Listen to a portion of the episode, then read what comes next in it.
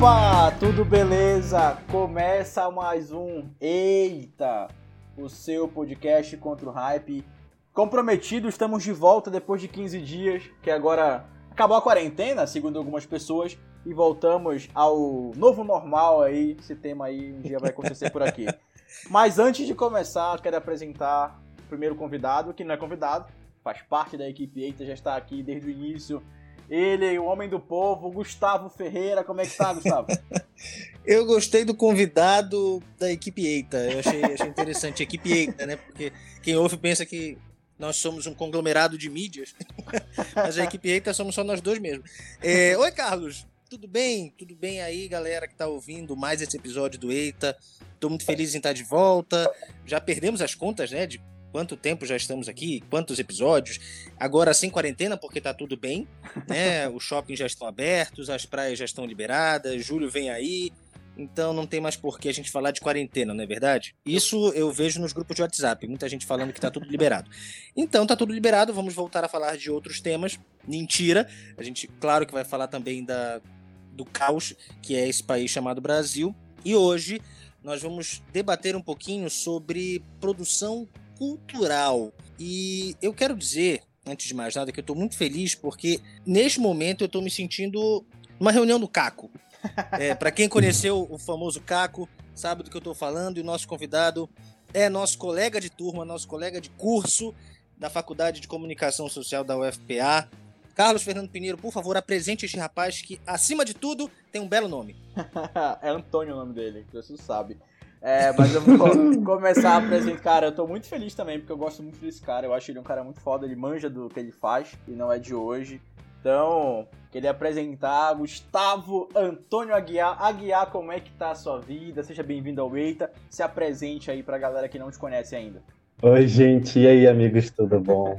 Muito obrigado pelo convite e pela apresentação. Cara, tá uma loucura, né? Tudo, assim. Eu acho que a gente. É, e eu adoro o podcast de vocês porque traz informação, traz discussão, mas a gente ri muito e eu tô muito feliz de bater esse papo com vocês sobre cultura, que é uma coisa que, enfim, permeia a minha vida. A honra é toda nossa, cara. Tô feliz de verdade porque são três pessoas que se formaram no mesmo canto, na mesma sala e que hoje, cada uma no seu caminho está trazendo suas experiências. Eu acho que esse podcast vai ser muito legal. Você que está ouvindo aí o Eita de hoje, começou a ouvir o Eita de hoje, pode mandar mensagens, pode mandar sugestões, pode falar com a gente por vários caminhos. A gente tem o podcast eita.gmail.com, né? Você pode mandar aí seu, seu e-mail com o que quiser, menos nudes, porque a gente não aceita. Peterson Farias aceita, nós não. E também pode falar conosco pelo Twitter e pelo Instagram, ambos arroba Eita Podcast, não é isso, Carlos? Isso, isso. A gente vai começar logo com o Aguiar, que é um cara que manja muito de cultura. Mas Aguiar, pra gente começar devagar, como é que tu chegaste até esse momento de eu trabalho com cultura, eu sou produtor cultural? como é que foi o Aguiar? Que eu conhe... Cara, eu conheci o Aguiar na faculdade, assim como o Gustavo falou.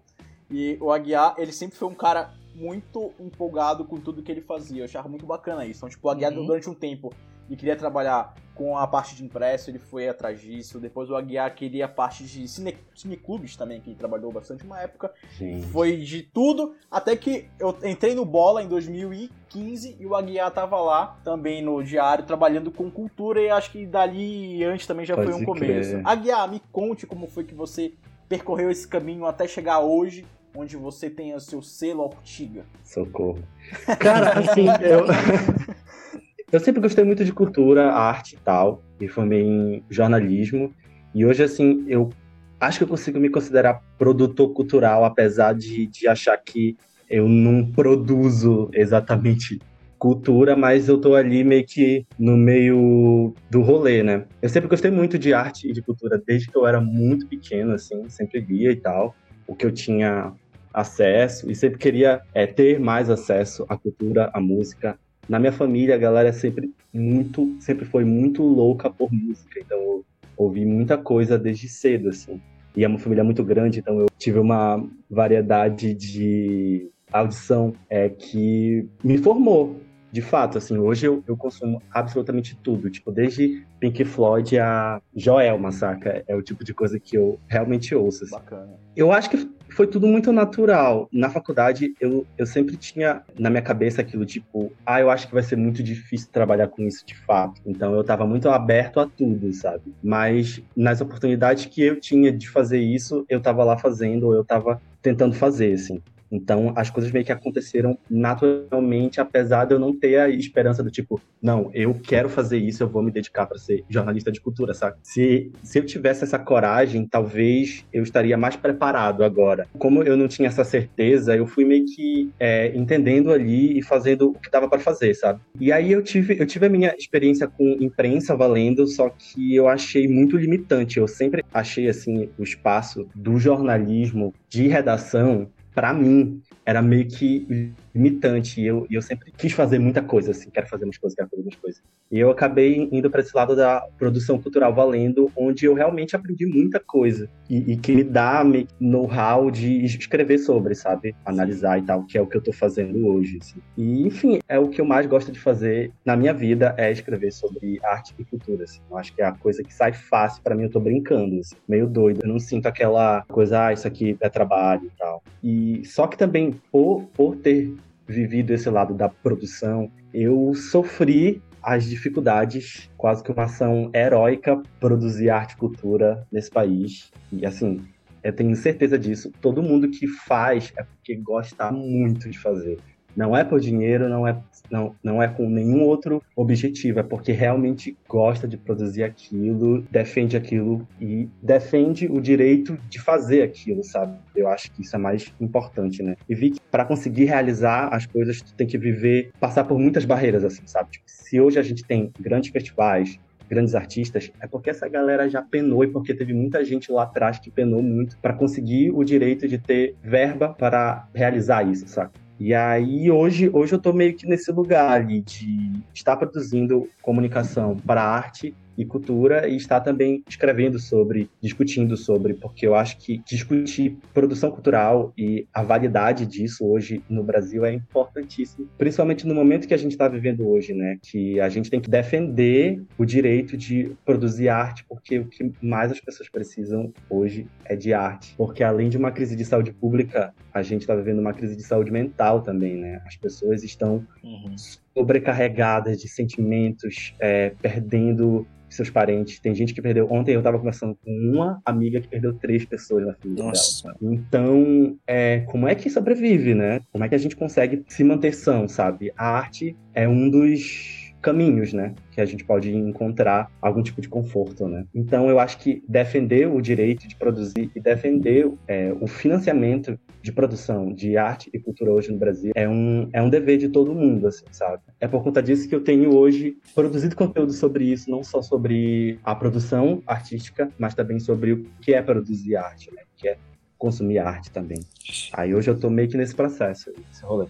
Hoje, é, o Aguiar ele é um dos criadores, é um dos alimentadores de uma plataforma muito bacana do mercado de música independente, de, de arte independente que a gente tem aqui em Belém, que é a plataforma Ortiga. É, Aguiar, eu queria que tu falasse um pouquinho desse trabalho que já tem já tem algum tempo, né? Já tem que dois anos de Urtiga. Dois anos. É, é, fala um pouco sobre esse lugar que tu criaste. Para quem não sabe, o, o, Café sabe porque a gente estudou junto, nós três tivemos um convívio muito legal.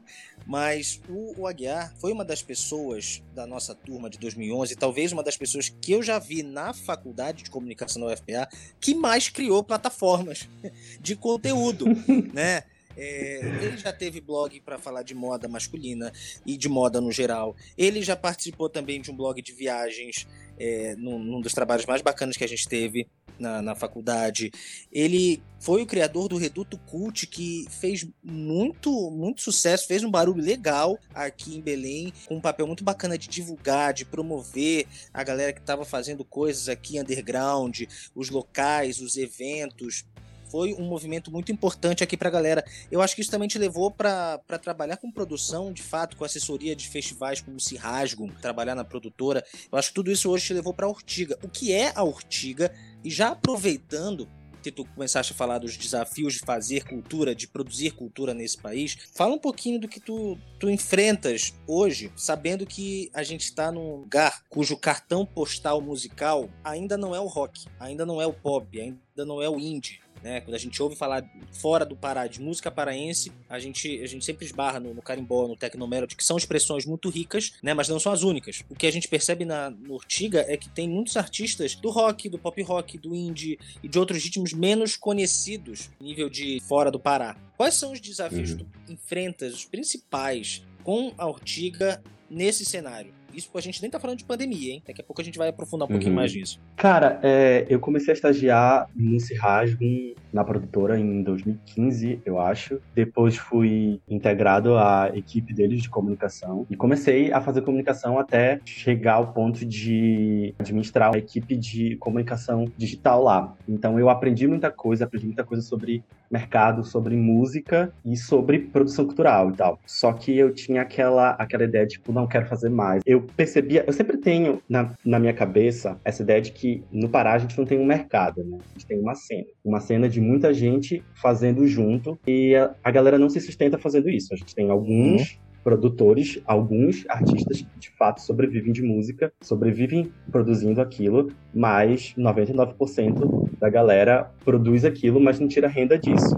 E esse, para mim, é o principal desafio que a gente precisa vencer hoje. A minha pergunta que me fez desenvolver um selo, como é que a gente faz isso? Como é que a gente dá mais um passo para chegar nesse mercado de música, fazendo com que as pessoas, de fato, sobrevivam disso? Tipo, a minha ideia era sobreviver sendo uma pessoa que produzia comunicação para arte e cultura.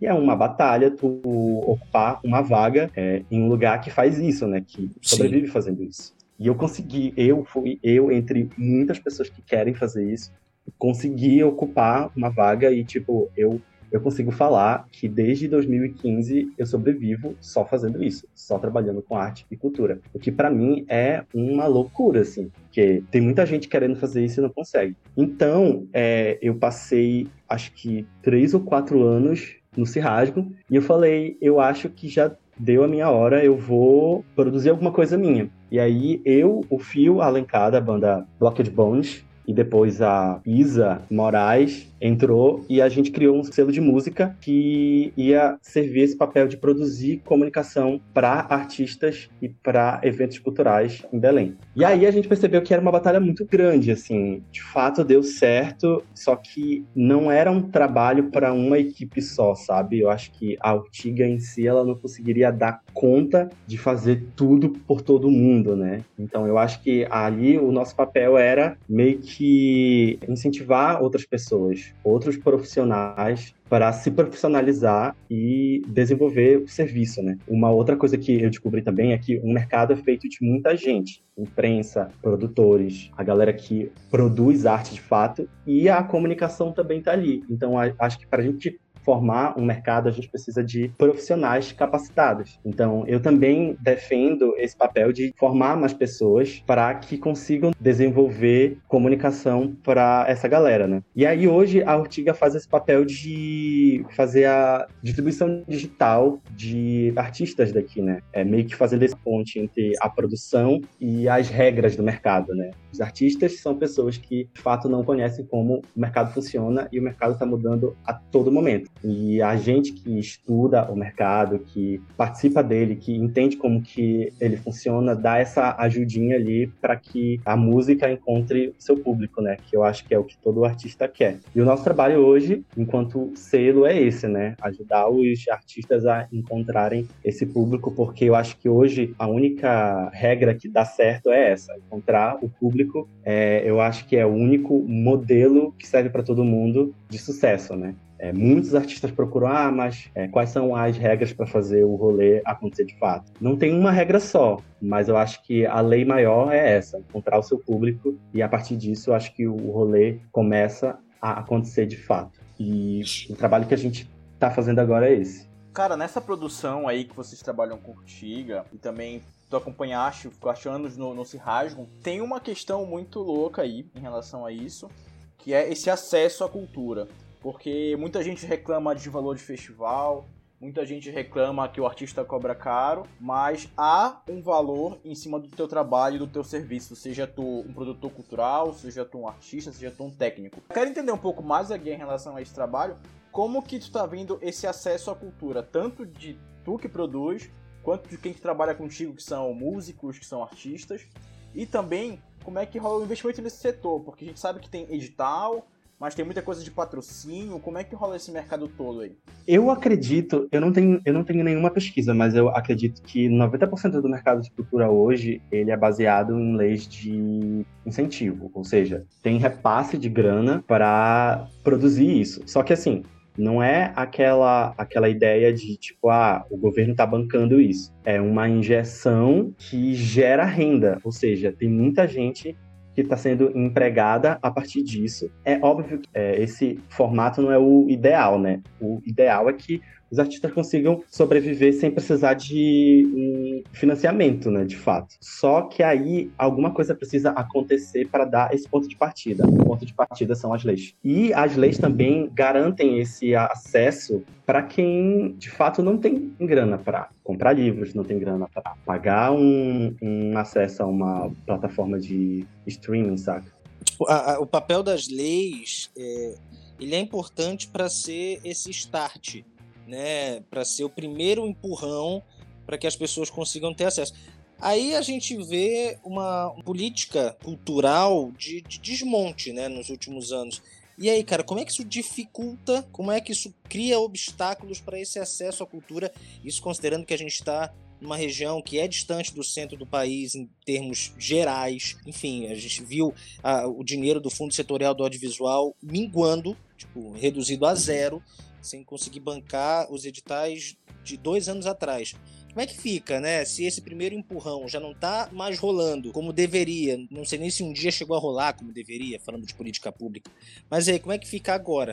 Cada vez menos assistência do governo. Cara, acontece o pior, que a gente está retrocedendo e, de fato, tem poucas pessoas que conseguem produzir, tem poucos artistas que estão conseguindo lançar os seus trabalhos e tem pouca gente sendo empregada nessas áreas. Então, eu, eu acho que o reflexo disso é a produção diminui, assim, drasticamente, drasticamente, e as pessoas precisam, de alguma forma, migrar e eu tô vendo isso acontecendo nos últimos tempos. Muita gente que trabalhava com arte e cultura tá saindo dessas áreas para fazer outra coisa. A gente tá num processo de voltar ao que a gente tinha há décadas atrás, sabe? De, de, ser cada vez mais difícil produzir isso e só quem realmente tem mais acesso aos caminhos consegue ter a grana para produzir aquilo, né? Eu acho que a, a gente estava vindo já é, num estágio de diversificação dessas vozes, né? Eu acho que as políticas públicas, inclusive, elas estavam valorizando mais outras vozes que não eram as pessoas que a gente estava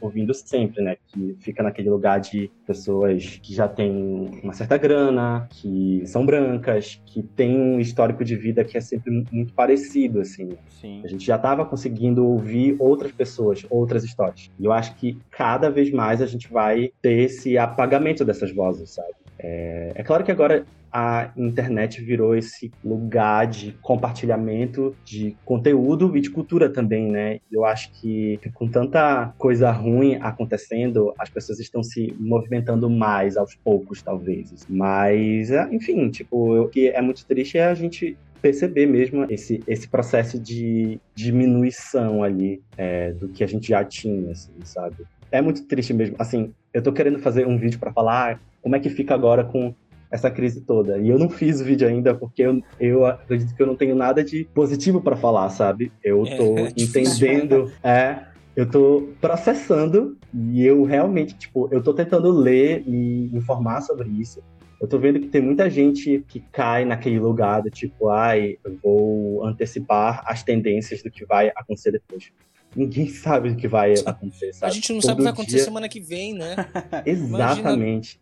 Ano que vem a próxima estação, sei lá. Tipo, a, a gente tem um, uma pessoa que é líder da administração das culturas públicas hoje que não tem nenhum histórico e nenhuma referência do que é administrar política pública, sabe? Sim. Então, é, é, o tipo de coisa que a gente não esperava que a gente ia ter em 2020, sabe? Então, eu, eu fico realmente chateado com essa galera que tenta prever, principalmente na cultura, tem muita gente falando, ah, eu acho que vai ser desse jeito, vai ser desse jeito e tal.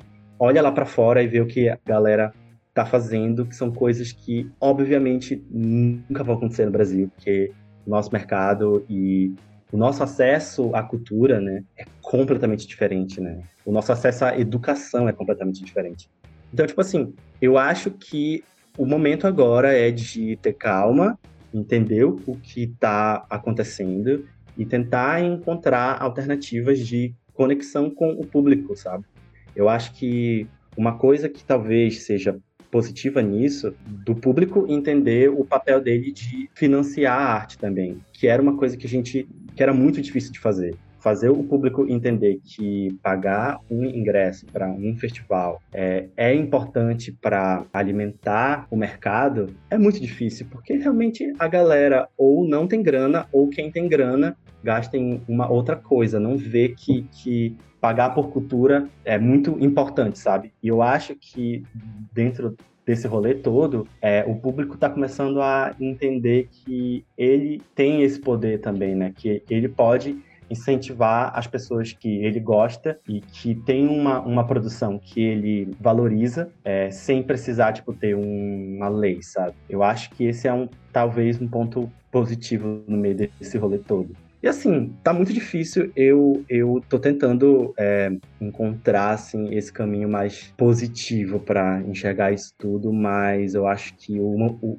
o momento agora mesmo é de respirar, entender o que é está acontecendo e como é que a gente vai encontrar alternativas para continuar produzindo cultura, é, principalmente porque eu acho que é o que a, que a maioria das pessoas está precisando hoje. Ver uma série para tentar parar de pensar na loucura toda que está acontecendo nessa crise de saúde pública e na crise política que eu acho que a gente é, talvez nunca passou por um desespero tão grande assim de desmonte, de irresponsabilidade, de deboche, sabe?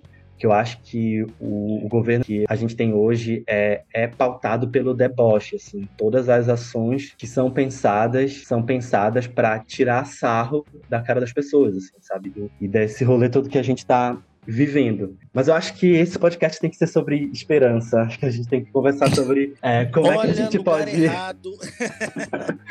como é que a gente pode é, ver o lado bom, se existe esse lado bom, assim, sabe? Não, aqui não tem isso, não. Aqui a gente é contra esse lado bom da quarentena. Pau no cu de quem acha isso. É bem... A gente tá 90 dias em casa, aí a, aí a blogueirinha posta lá Namastê. Vai tomar no cu, caralho. Eu quero sair de casa. Quer acabar Bem-vindo ao Eita Podcast. é, sim, bicho.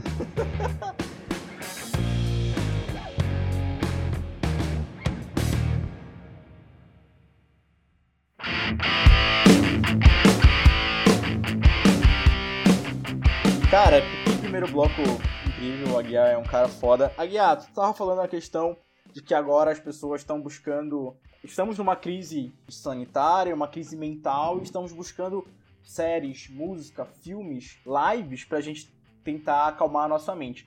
Só que aí vem um ponto que eu acho que acontece muito com quem é artista, acho que ouve muito isso. É chamado de vagabundo, quer ganhar dinheiro fácil, quer mamar na teta do governo.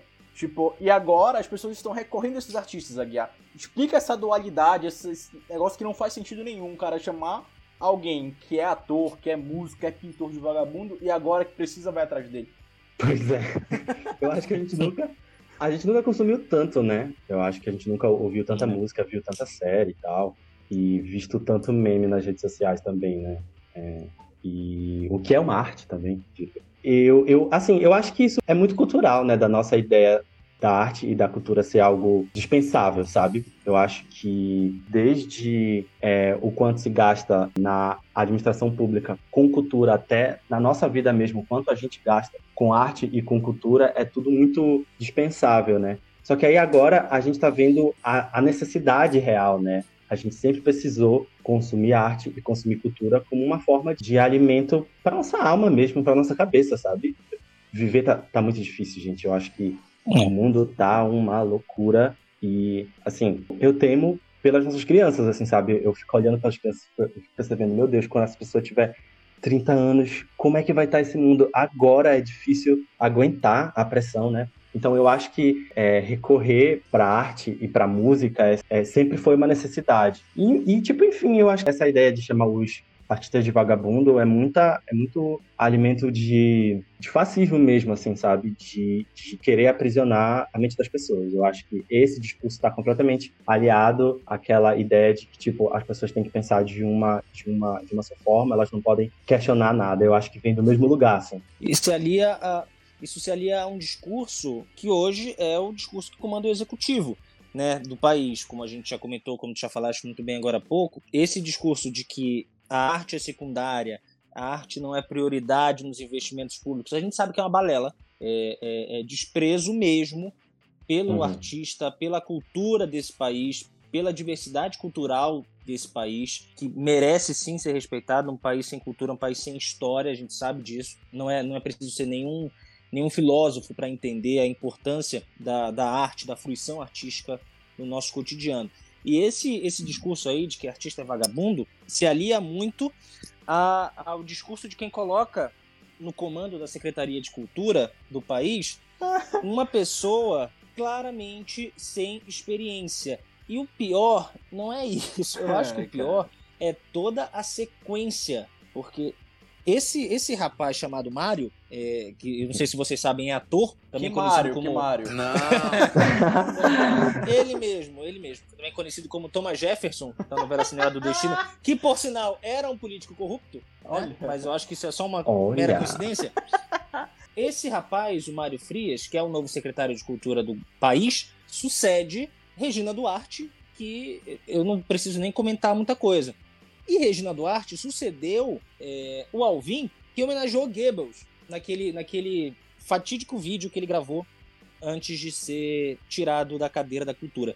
Então, cara, a gente está vivendo um ciclo que parece que não vai acabar nunca de pessoas sem o mínimo preparo administrando a cultura do país, administrando verbas cada vez menores, mas sempre muito importantes verbas para fomentar a cultura num país de 210 milhões de habitantes, cara. Como é que tu enxergas isso? Esse posicionamento do Executivo Nacional, que na verdade é um grande discurso é, de ódio contra todo mundo, eu acho. É, eu acho que eu, é, é, mais um passo desse projeto de governo, que é um projeto fascista, assim. Eu acho que o Desmonte da Cultura vai nessa ideia de de aprisionar a cabeça das pessoas. E eu temo muito é, pelos mais pobres, sabe? Porque são as pessoas que realmente não conseguem ter uma diversidade de acesso à, à cultura, à música, à produção intelectual que faz com que essas pessoas pensem, reflitam e vejam que o governo é completamente debochado, assim, com, com a administração pública, com o Brasil, de fato, assim, sabe? Que o Brasil que eles dizem que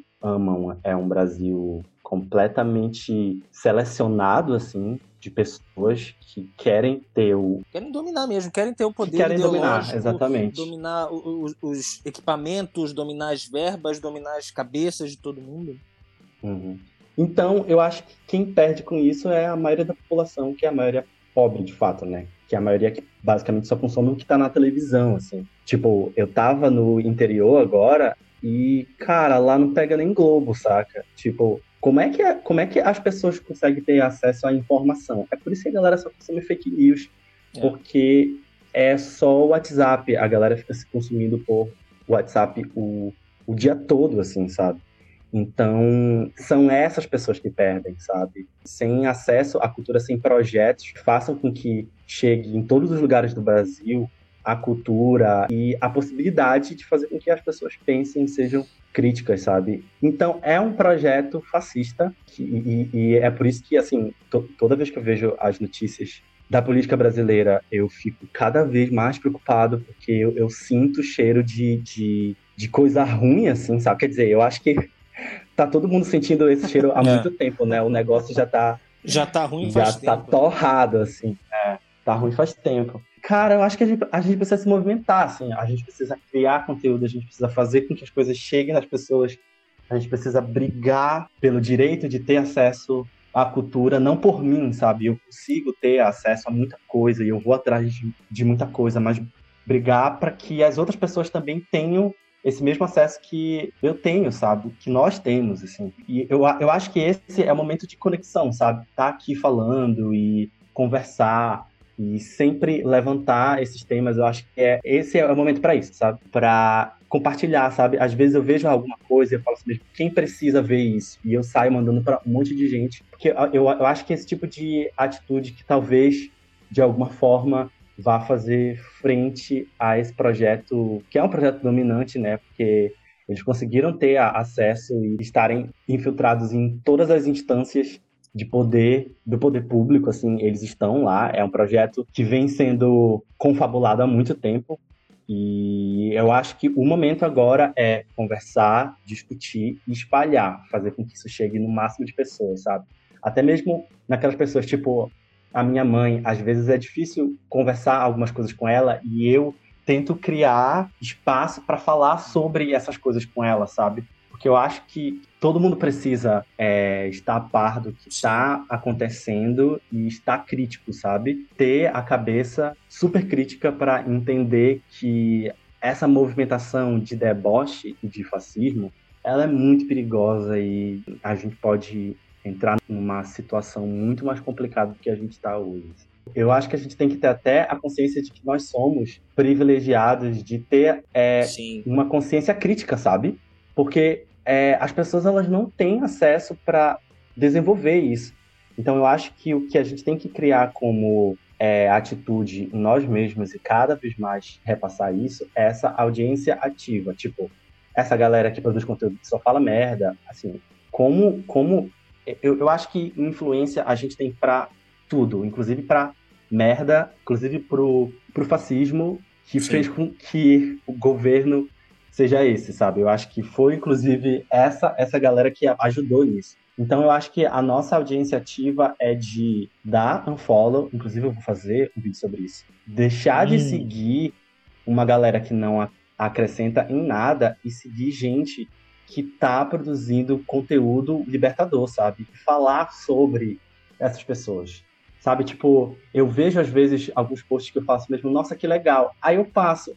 Aí eu parei para pensar, cara, isso não é legal. Eu vou lá dizer que eu gostei daquilo, sabe? Porque, tipo, isso faz com que aquele conteúdo que eu achei super legal chegue em mais pessoas.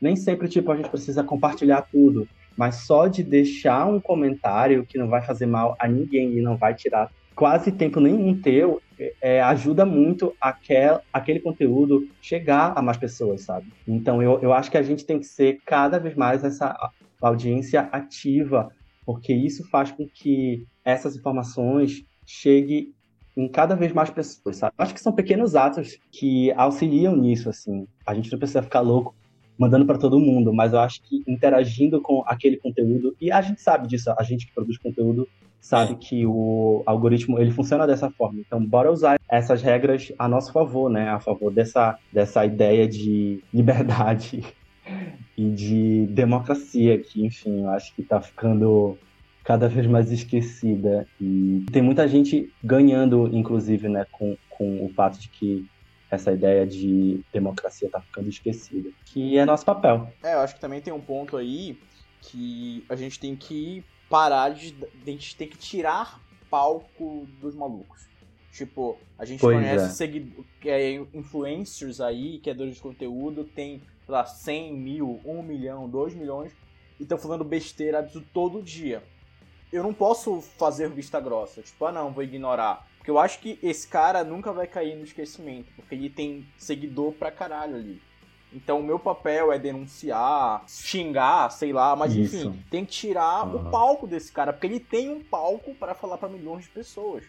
Então quando eu deixo isso acontecer, eu contribuo com esse mercado de merda. E além disso, tem uma coisa, eu tenho um cara na minha família que ele todo dia compartilha fake news no Facebook, cara. Todo dia eu vou lá denunciar, todo dia. Uma hora vai dar certo. Mas todo dia eu vou lá denunciar esse filho da puta. Então, tipo, a gente tem que fazer isso, cara. Quem é essa pessoa, Carlos? É, depois eu Conheço? Te, depois eu te conto. Não, não conhece, né? Entrou na família aí, tem 10 anos já. E, enfim, e aí tem que denunciar, velho. Acho que a gente tem esse papel. A- A gente falou com o Pet sobre isso. A gente tem o nosso papel.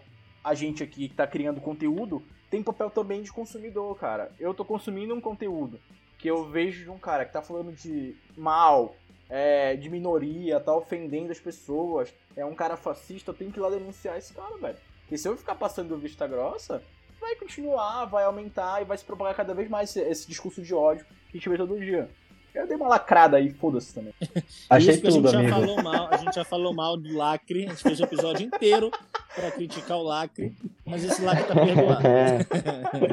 Aqui é tudo Cara, hype. Eu acho que é exatamente isso. A gente não tem essa consciência enquanto, enquanto é, cidadão online, sabe? Eu, eu acho que é mais ou menos isso, assim.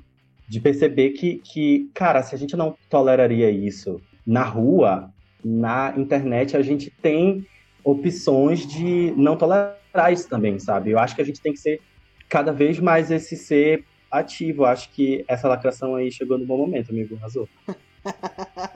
Cara, eu acho que com esse lacre aí a gente pode puxar pro final. Rimos, rimos mais um pouco já, Guiar. Deu uma, deu uma leve baixada nos estresses aí. É... quero... Aguiar, eu quero te agradecer, cara. Foi muito foda. Muito obrigado pela sua participação, sua contribuição. Você é um cara que eu admiro muito. É sério, é muito foda mesmo o que tu fazes. Acho que teu trabalho merece ser cada vez mais divulgado. Tu é um cara muito, muito gente fina e competente demais. Então, muito obrigado, cara. A gente sempre costuma encerrar pra divulgar aí o seu, seu trampo, seu, seu trabalho aí da Urtiga. Divulgue pra galera que trabalha com cultura também, quem é músico e artista ouviu esse podcast agora, que ele continue trabalhando e acha um cara tão bom quanto você. Quanto tu, na verdade, você não. Quanto tu, pra trabalhar junto.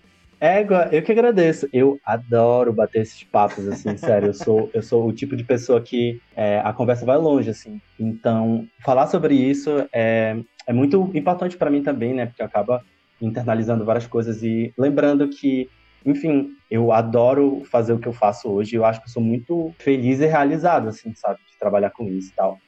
Tá ficando difícil com, com a situação toda, mas a gente tá aí, a gente tem que perseverar. E, enfim, eu tenho feito alguns vídeos é, discutindo cultura, arte, mercado, é, de música também.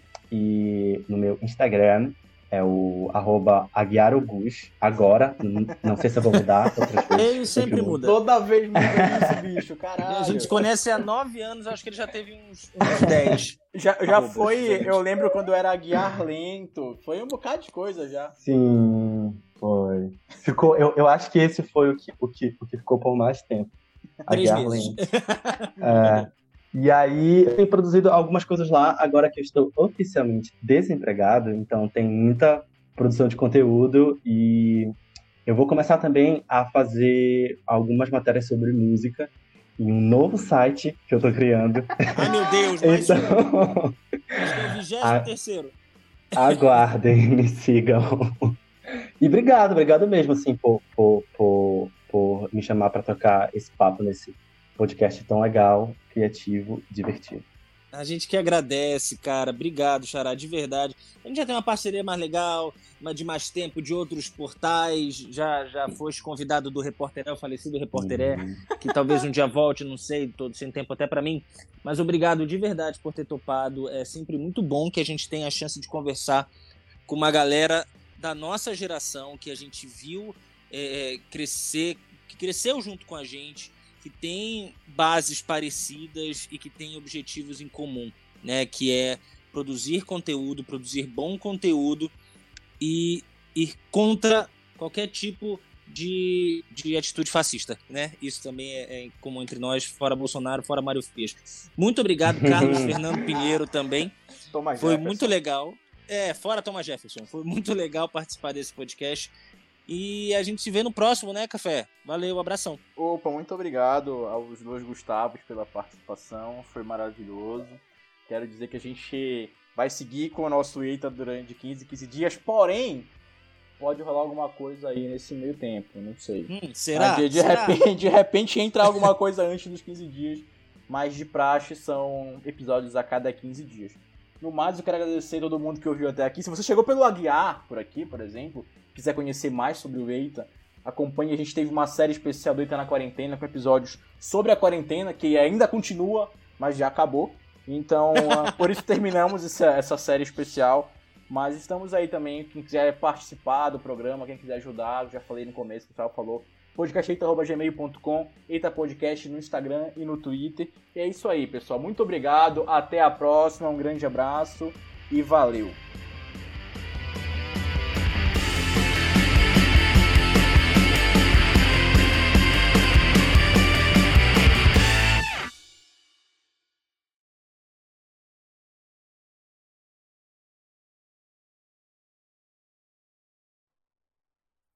Acabou. Cara, foi muito bom isso. Foi muito bom, foi muito bom. O Aguiar disse que ele gosta de falar, ele falou pra porra, deu quase uma hora aqui. Ele gosta de falar Gente, mesmo. sim. Dá Ai, pra fazer um desculpa. parte 1 e parte 2.